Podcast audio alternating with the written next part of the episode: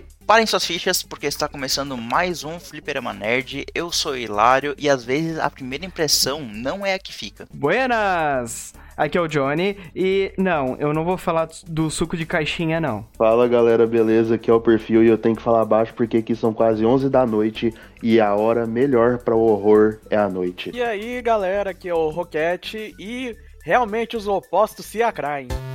E antes de irmos para as indicações de hoje, vale a pena lembrar que nós estamos nas redes sociais, Fliperama Nerd Oficial no Instagram e também o nosso Gmail. Então, caso você queira mandar um e-mail pra gente, interagir conosco, sinta-se à vontade, será um prazer receber um feedback do nosso público.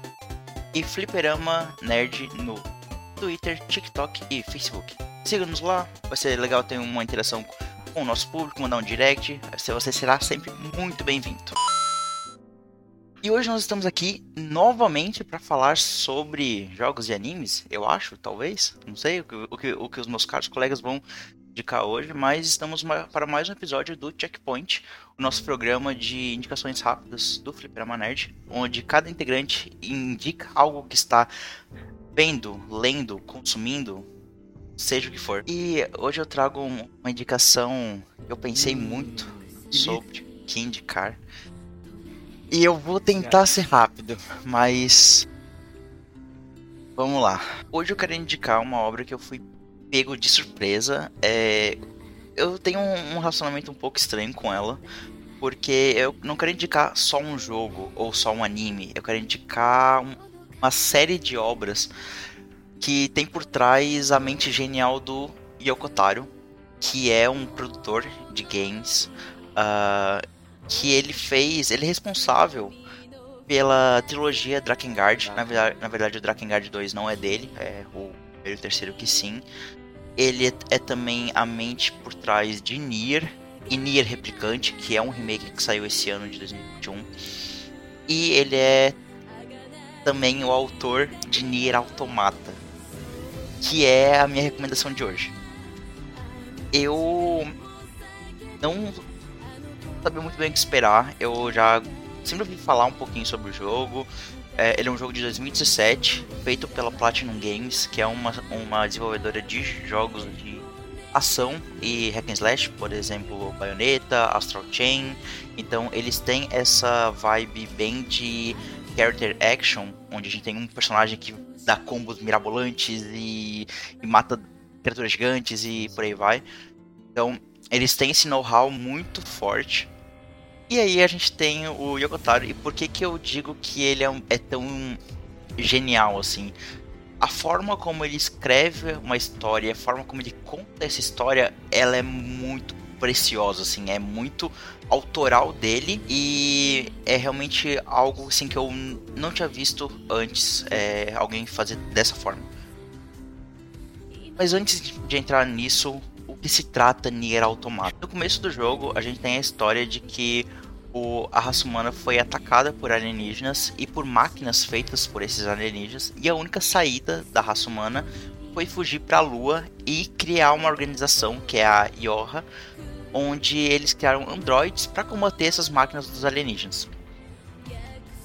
Então a gente começa o jogo jogando com a, com a 2B, que é uma android de batalha, tem várias classes de androids. Então a gente joga com a 2B, que é uma android de batalha que foi mandada para Terra para exterminar algumas máquinas, porém, enquanto a gente vai jogando o comecinho, a gente vê que essas máquinas são os inimigos do jogo, elas estão se comportando de uma forma um pouco estranha. Às vezes até imitando comportamentos humanos. Eu acho que é, é aí o ponto de virada da história.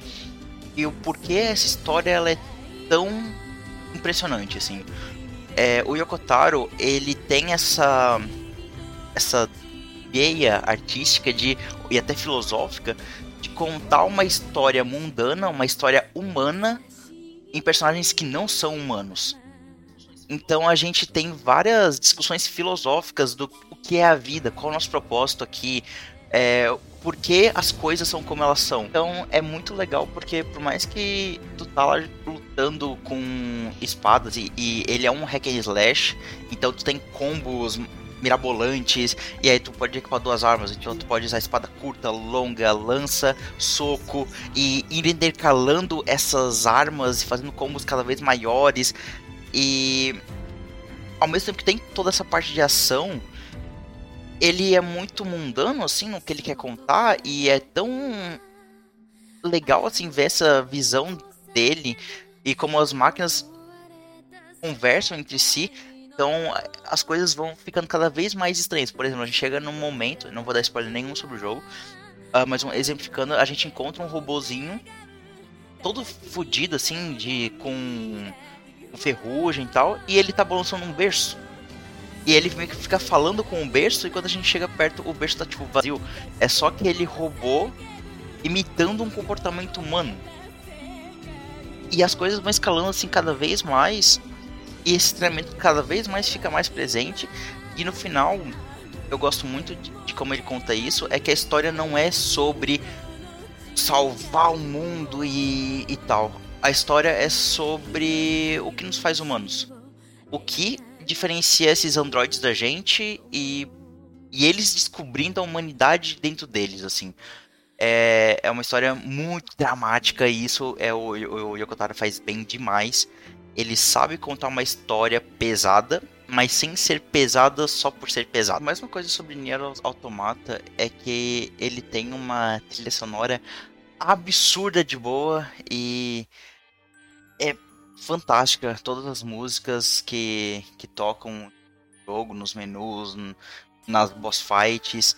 É, isso não vale só para Nier Automata, vale também para Nier Replicante e para Drakengard 3, que foi o Keiichi Okabe, que foi o compositor dos três jogos.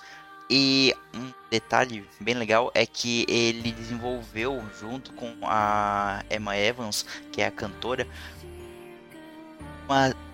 linguagem fake que ela tem uma estrutura linguística própria, que é a Chaos Language, para cantar para as músicas. Então é, uma, é um idioma inventado para o jogo que só é usado nas músicas e ele justamente foi, foi inventado e foi feito para evocar exatamente o sentimento em que o compositor queria.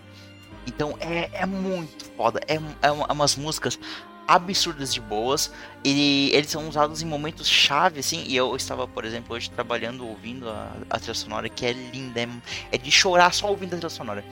Tem uma boss que eu gosto muito é, no Nier Automata e a música que toca quando começa a luta contra ela, a música sobe e os golpes da boss, elas fazem, ela faz parte da música. Então, a hora que ela vai explodindo em área, vai vai assomando junto com a trilha sonora e é, é fantástico assim, é, é uma trilha sonora linda que encaixa perfeitamente com o tom, com o clima do, do jogo.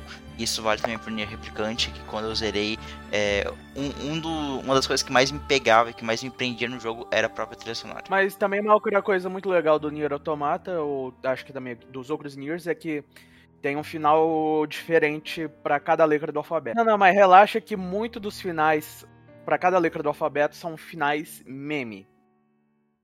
Muitos dos finais alternativos por exemplo, de pescar. Tem um final de pescaria, literalmente, Isso. como eu te disse. É, se você não quiser saber para onde a gente ficar refletindo isso tudo, você simplesmente pode ficar pescando e acaba o jogo. É, e é muito legal porque isso é uma também uma assinatura do Yokotaro, não só em Nier Automata, mas em todos os jogos, basicamente, é que você tem várias rotas narrativas.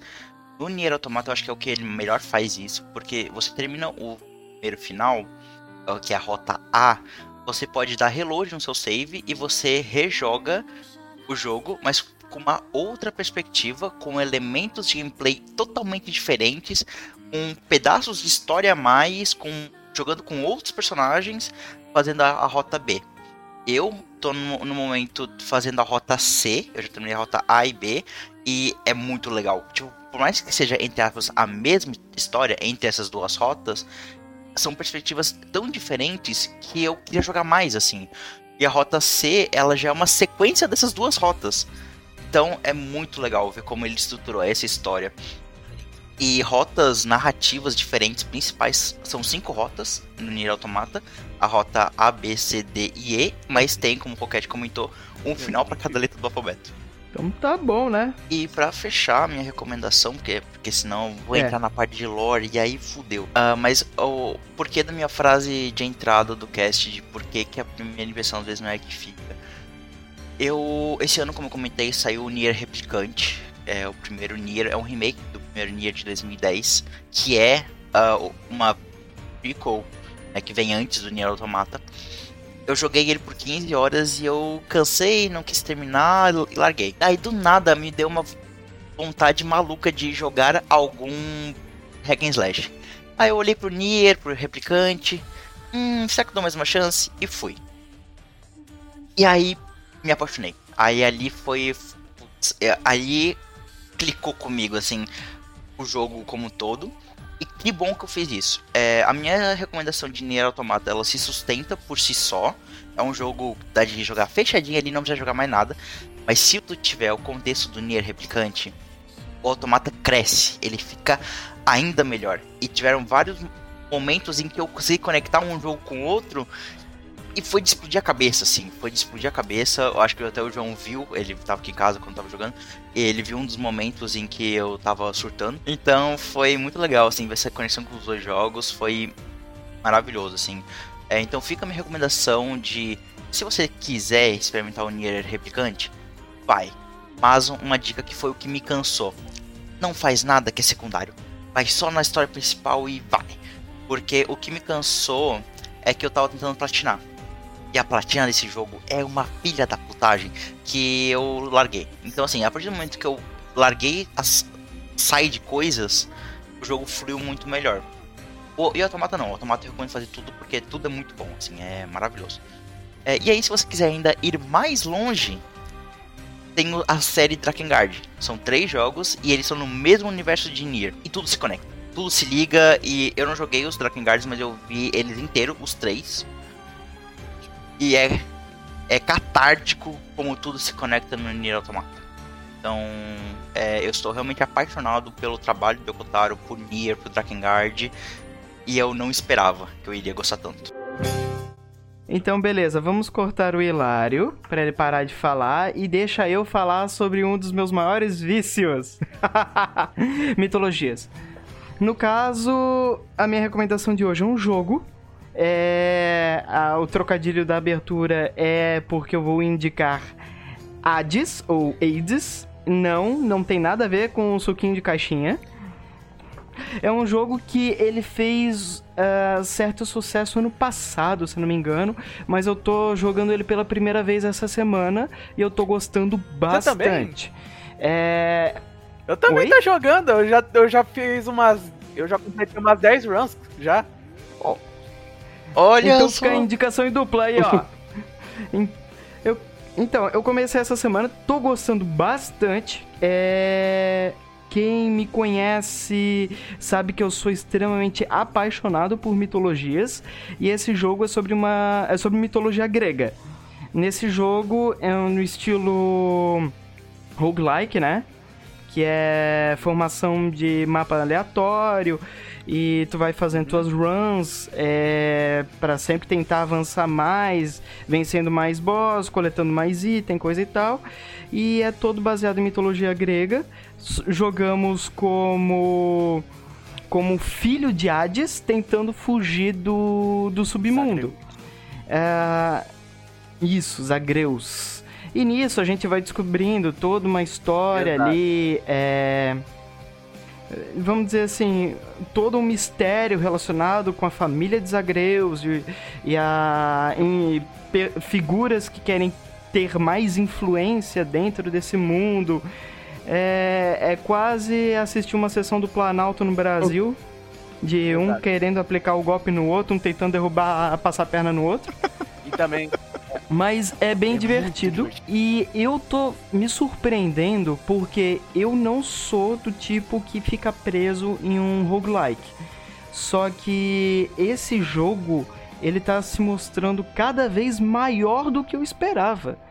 porque tu tem diversos itens que tu consegue farmar dentro das runs.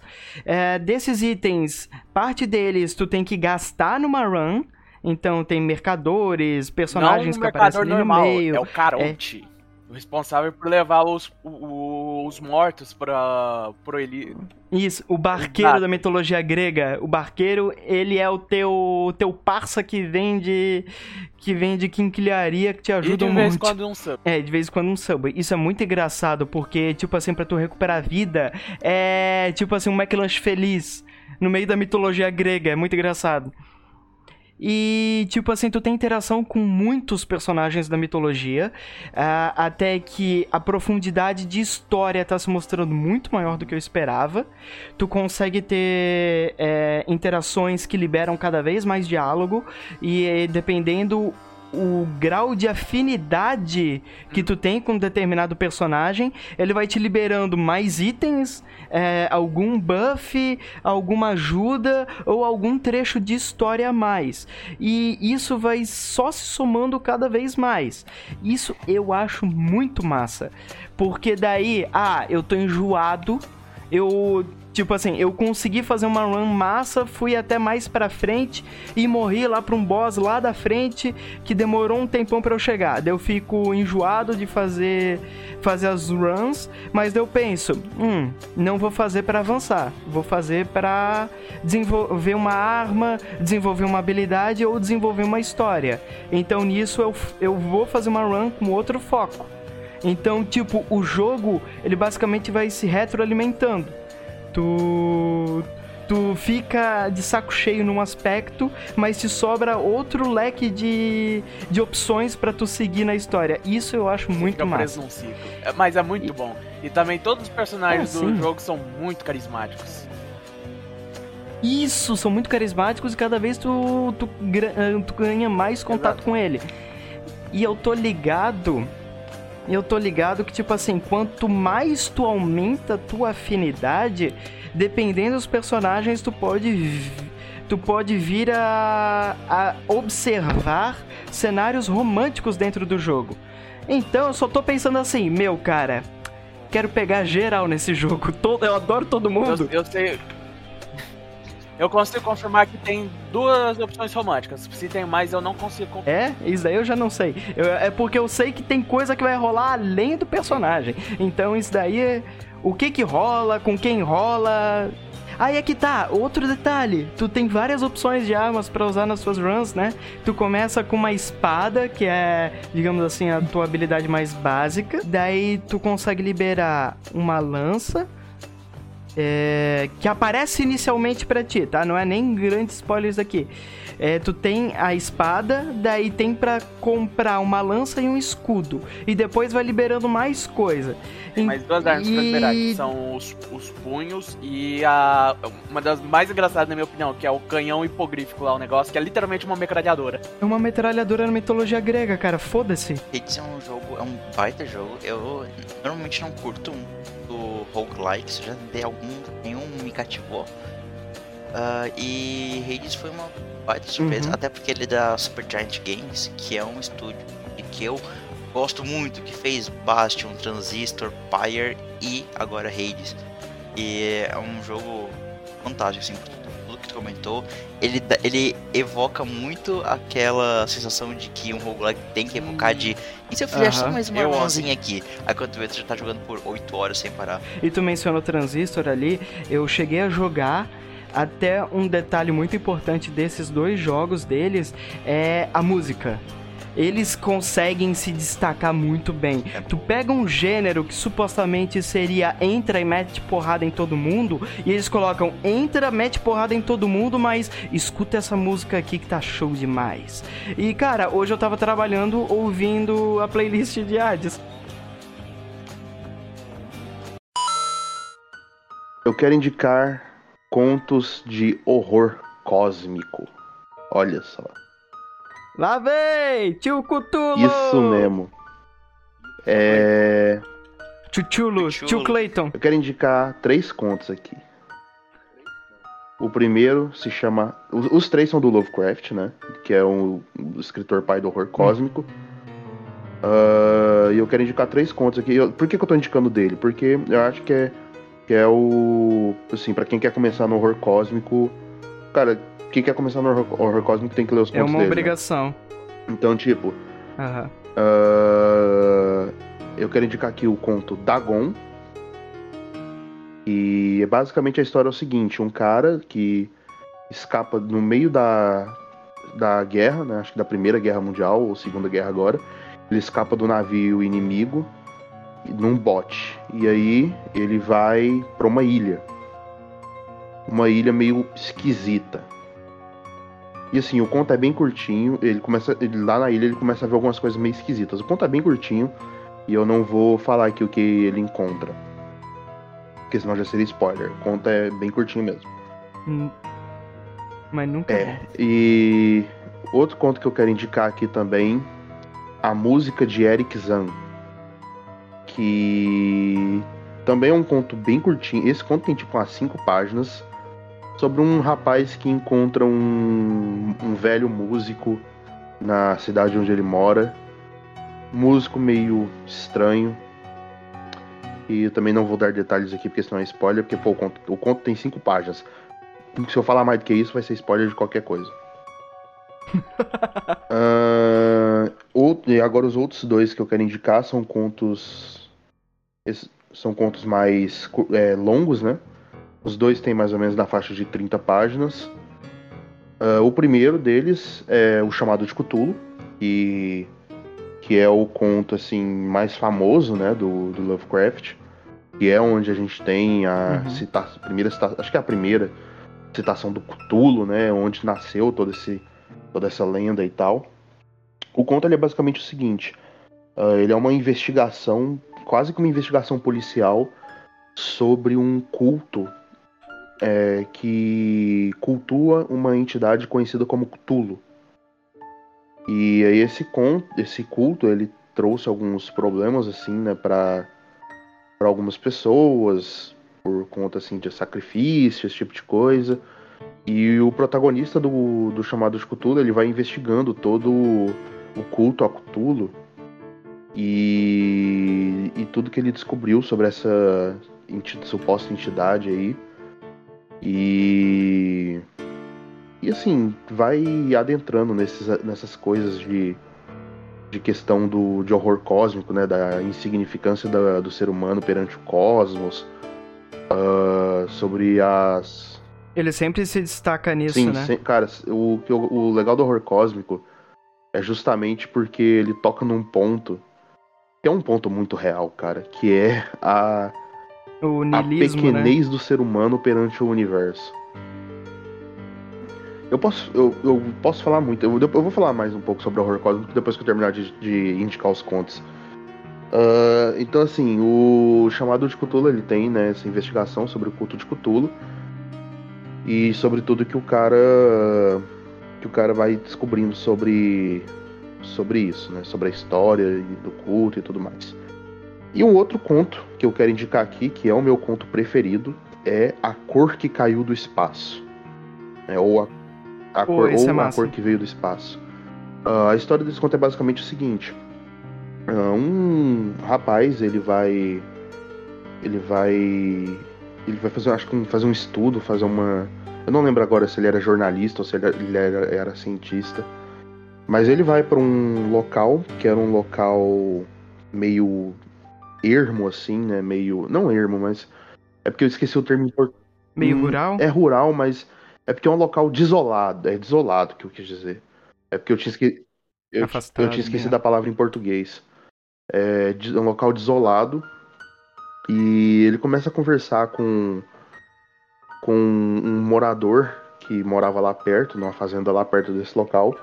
Morador bem, bem de idade já. E esse morador conta para ele o que, que aconteceu naquele local há décadas atrás. Uh, antes aquele local era um local muito bonito, assim, com muitas fazendas, muitas propriedades, uh, com muita natureza, né? E, e aí depois ele ficou completamente desolado. Uh, por quê? Porque décadas atrás caiu um meteoro nessa, nessa propriedade. E aí. Hum? O meteoro não tinha nenhum Pegasus. Nossa senhora. Ai, ai, Pelo ai, menos ai. ele não mandou uma, uma de Luan Santana. Meu Deus. Nossa. Uf, Agora eu me senti arrependido de não ter pensado na do Luan Santana. nossa. E aí caiu o meteoro da paixão lá no.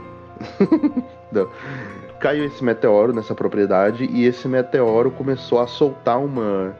uma- tipo uma substância numa cor que nenhum ser humano tinha visto antes. Né, uma, uma, uma cor completamente diferente de tudo que, era, que tinha sido visto antes. Daí o nome, a cor que veio do espaço, né? A cor que caiu do espaço. E o que, que aconteceu? Essa substância, ela começou a modificar completamente toda a vida na região. E assim, não é, é- quando eu digo modificar, não é que nem no, por exemplo, no Aniquilação, né, na, naquele filme da, da Netflix Aniquilação que fica até bonito de se ver. Tô falando tipo da, da- imagina a era da escrotidão, saca? Ah, e é mais ou menos isso, tipo, e, e aí começa a vir umas coisas muito bizarras. Eu não vou dar spoiler aqui do que, que acontece no conto, até porque o tem umas coisas bem assim sinistras até quando a gente lê. Ah, o filme Aniquilação, né, da Netflix, ele ele é, ele é baseado num livro que é baseado nesse conto. A premissa, por exemplo, do filme Aniquilação é a mesma da Cor que Caiu do Espaço. Um meteoro que, que cai numa propriedade e começa a modificar tudo. A diferença é que o Aniquilação ele tem uma vibe mais de aventura barra suspense e a Cor que Caiu do Espaço é uma vibe mais de terror mesmo, terror, gore, esse tipo de coisa. E, e assim, eu acho que é um conto bem interessante assim de se ler, né? E eu recomendo aí pra todo mundo. Eu gosto, eu sou uma pessoa que eu gosto muito de horror cósmico. Ah, eu sou assim fascinado com com essa premissa. Justamente, eu acho que o que mais me deixa fascinado com horror cósmico é que ele pode ser real, né? Ah, não assim, claro, não tô desrespeitando a crença de ninguém, até porque eu sou uma pessoa espiritualista. Então, assim, mas assim, quando a gente vê um filme de terror, por exemplo, de, de sobre demônio, sobre fantasma, esse tipo de coisa, mesmo que você acredite nessas criaturas, e não tô querendo desrespeitar a crença de ninguém, até porque eu acredito também, mas a gente fica com aquele pensamento de tipo. É uma coisa que a gente até conhece, que a gente tá acostumado, sabe? Mesmo que seja algo, tipo, difícil assim de se lidar, tipo, pô, como é que eu vou lidar com um fantasma? Como é que eu vou lidar com um demônio? Como é que eu vou lidar com, sei lá, um alienígena? Mas o horror cósmico, ele pega num ponto tão primordial do ser humano, do da questão do tipo, cara, quem sou eu no universo, saca? Tipo, o universo tá lotado dessas criaturas extremamente antigas, extremamente poderosas. E o ser humano, a raça humana não é, não é nada perante elas, saca? Tipo, é menos do que formiga. E o horror cósmico pega muito nesse ponto.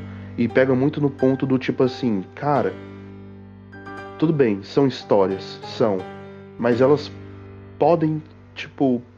Pode ter alguma coisa parecida no universo, saca? Vai que o nosso universo tá cheio de criaturas tipo Cthulhu. Vai que o nosso universo tem, tem esse tipo de coisa, saca? E aí a gente fica nessa parada. Eu, eu gosto do horror cósmico justamente por causa disso.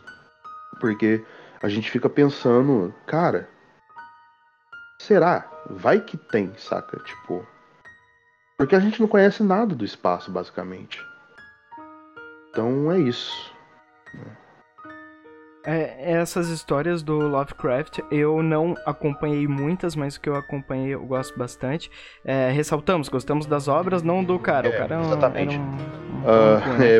é, é bom deixar É. esse disclaimer aqui. É, É, deixa esse disclaimer. O cara era um pau no cu completo, mas as obras dele foi uma boa porta pra temáticas Sim. do terror. É, só deixando esse disclaimer aqui mesmo, porque é o famoso, né, goste da obra, mas não goste do autor, ou da pessoa, da pessoa que fez, né? É uma vibe meio, até E- meio Harry Potter, assim, trazendo pro mais Nunca atual. perguntei o nome do gato. É verdade. E. Nunca Oi? perguntem o nome do gato. Ah, não. Não, essa história é, aí. basicamente. e tipo, as histórias deles, é, essas histórias envolvendo o horror cósmico são muito boas. Como que o perfil falou, é, elas trabalham com um medo mais. Como é que eles expressam? Um medo primordial. da É o raiz medo primordial. primordial, um medo primordial, que é realmente o a- as profundezas absurdas do oceano, a vastidão infinita do, do universo e basicamente é o medo do desconhecido. Não, e daí as obras são muito legais, muito da cultura pop atual se baseia nisso, tem, é, tem muitos filmes baseados nessas Uhum. obras, muita muitas histórias, adaptações, até para nós que gostamos de RPG, é, tem campanhas de RPG de mesa que são, base, são com um sistema baseado nas histórias de, de Cthulhu, mas, cara, realmente é uma boa dica.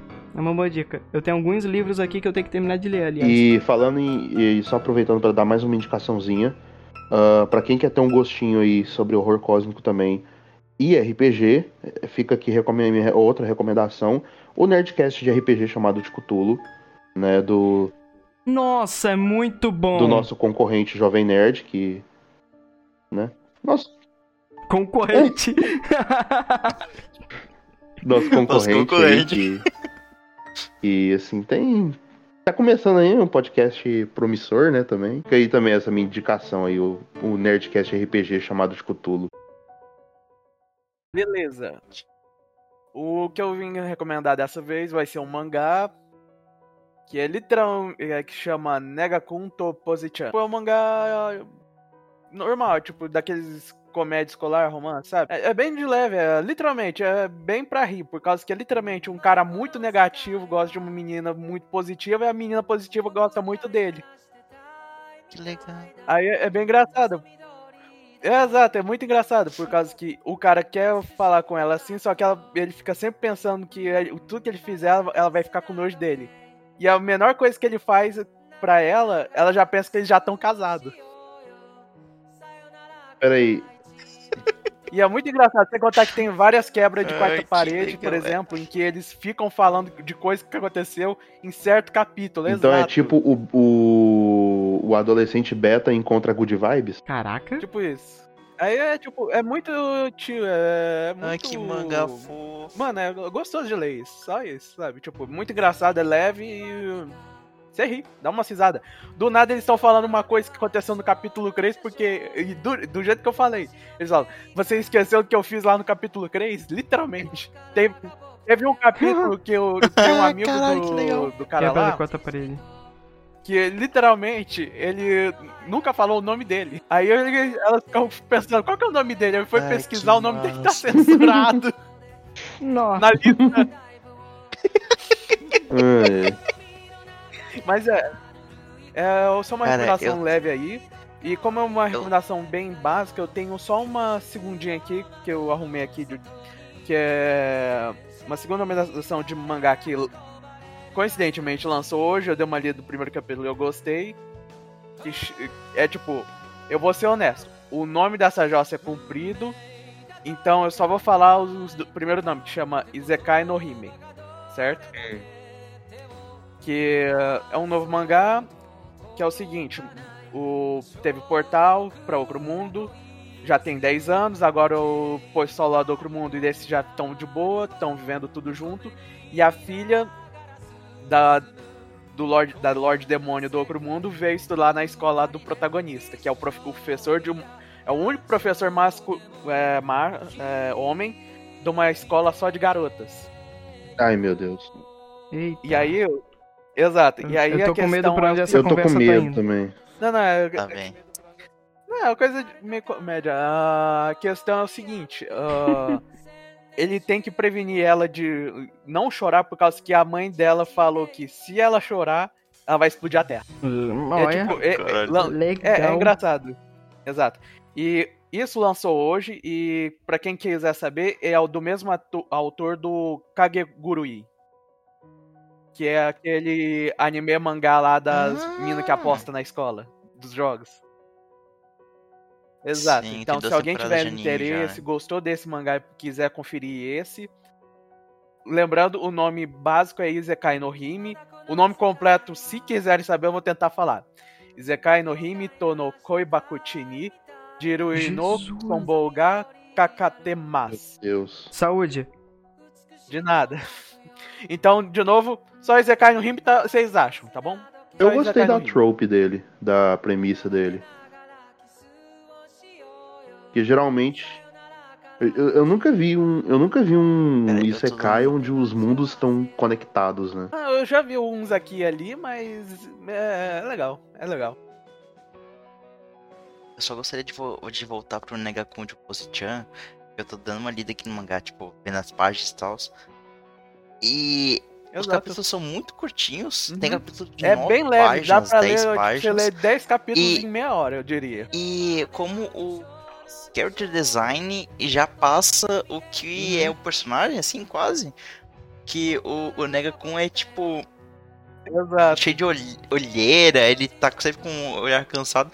E a personagem, a, a Positian, ela só de olhar pra ela já fica tipo, ai que fofinha, porque nossa, ela já passa uma, uma vibe boa só de olhar É. pra ela. Nossa, é muito legal. Mas é, resumindo, o do Negakun e do Po- e a Positian, literalmente é um mangá que cumpre o que promete. Tipo, é leve e é engraçado. Pronto.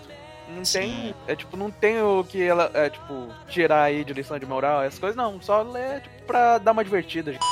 Bom, então fechamos mais um episódio do Checkpoint. Esse episódio meio doido, meio, meio pra baixo, mas aí o Rocket foi lá no final e salvou o clima do, do, episódio com uma recomenda- recomendação leve, mas ótimas recomendações. É, eu, eu sinto que eu, eu posso falar muito mais de Nier Automata, mas um cast futuro. Mas um dia, vocês podem me prender agora, mas um dia eu vou me libertar e vou falar sobre toda a lore de, de Niergard. O mesmo dia que a gente vai gravar o cast de Destiny e de One Piece. Fudeu, esse dia, esse dia fudeu. Eu vou ficar, eu vou ficar sem voz. Aí, já, aí no final a gente já junta um com um de Kingdom Hearts. Fechou, aí já ajuda a persona também. Eu ia falar Persona agora. Sabia. Ai, mano. Só... Então, agradeço a todos que ouviram mais esse episódio do Flipper Nerd. Fiquem ligados pra mais episódios. Valeu, Falou. gente. Falou. Falou, valeu.